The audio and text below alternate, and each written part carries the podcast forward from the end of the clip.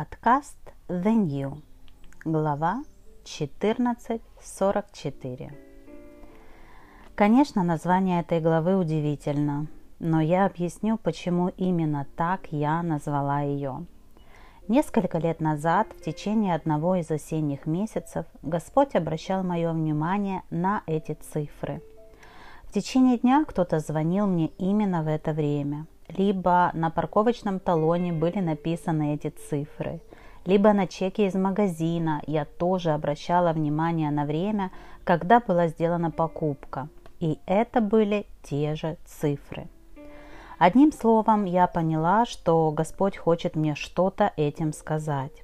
Я начала исследовать Писание, Новый Завет, и нашла там только одно место с такими цифрами – Евангелие от Марка 14.44, где написано «Предающий же его дал им знак, сказав, кого я поцелую, тот и есть, возьмите его и ведите осторожно». Прочитав это, я огорчилась, так как там указан акт предательства Иуды. Я стала думать о том, что же это значит, что я предам Господа – эти мысли весьма опечалили меня, и я стала молиться. Затем подумала, возможно, Господь предупреждает, что кто-то предаст меня, но не получив точного ответа, я продолжала искать его и молиться. Через несколько недель, когда мое внимание опять было обращено на эти цифры в одном из киевских кафе, я опять углубилась в слово – и попивая кофе в этом же кафе, я стала искать такие же цифры, исследуя Ветхий Завет.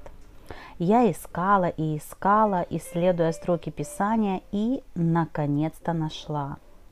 В этот момент в моем духе стало тепло и спокойно, как будто открылась какая-то потайная дверь, которую я так долго ждала, искала и не могла найти.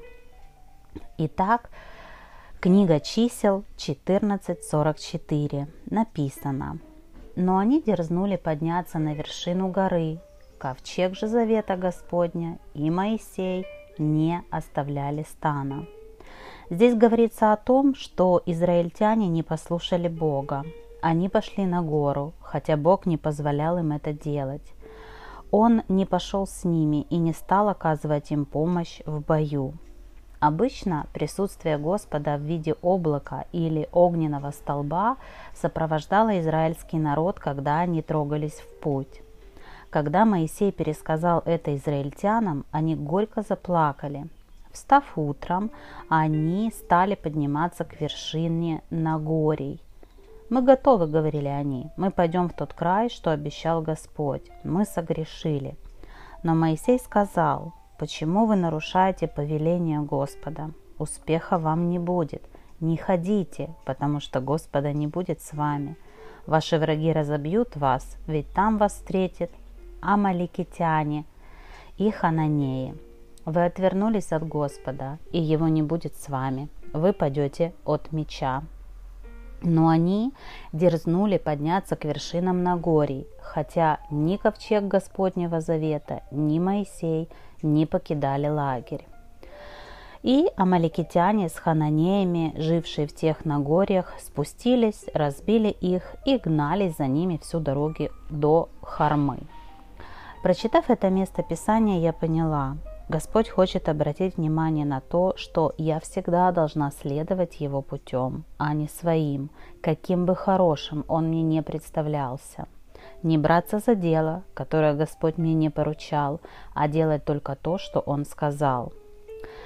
Знаете, в мире очень много проблем и нужд, и Господь посылает кого-то из нас туда, куда Он определил – Люди часто хотят нас привлечь к хорошим делам, благотворительным фондам, каким-то клубам.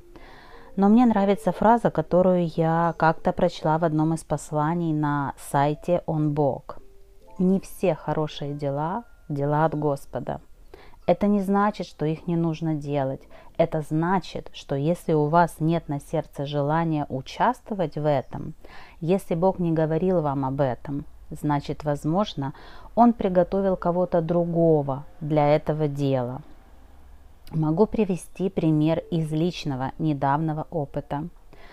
Когда весной 2022 года огромное количество моих соотечественниц с детками стали приезжать в Италию и просить временную защиту в том городе, где я живу, многие из моих подруг говорили о том, как классно, что я живу здесь и как лайф-коуч могу им помочь, проводя психологические беседы и помогая наладить жизнь в новых условиях. Но в моем сердце не было желания. Я молилась весь март и апрель месяцы, не понимая, почему я бездействую. Но к середине апреля Господь дал мне четкий ответ. Звучал он так. «Мое поручение для тебя сейчас – это писать книгу. Есть кому помогать приезжим, но единицы могут написать, транслировать то, что я хочу передать через тебя. Когда ты слышишь такие явные слова, то отпадают все сомнения. Я поняла, что если бы я побежала в волонтерские организации, у меня не было бы ни времени, ни сил на написание этой книги. И что-то важное не произошло бы, если бы я не послушалась Господа и не написала ее.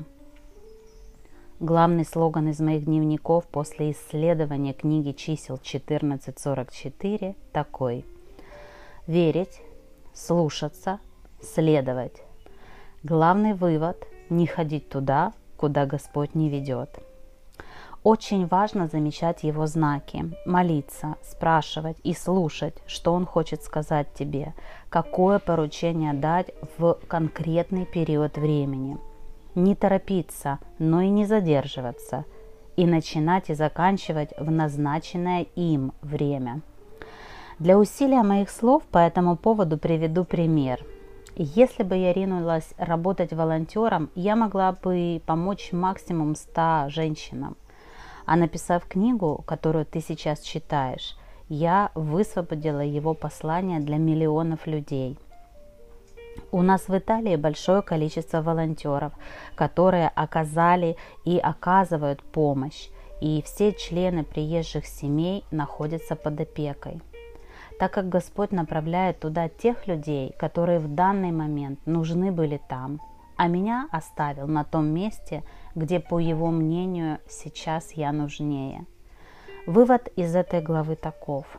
Следовать за ним, идти туда, куда он направляет, без самодеятельности, какой бы прекрасной она ни была в ваших глазах. Следуйте его плану, он всегда лучший.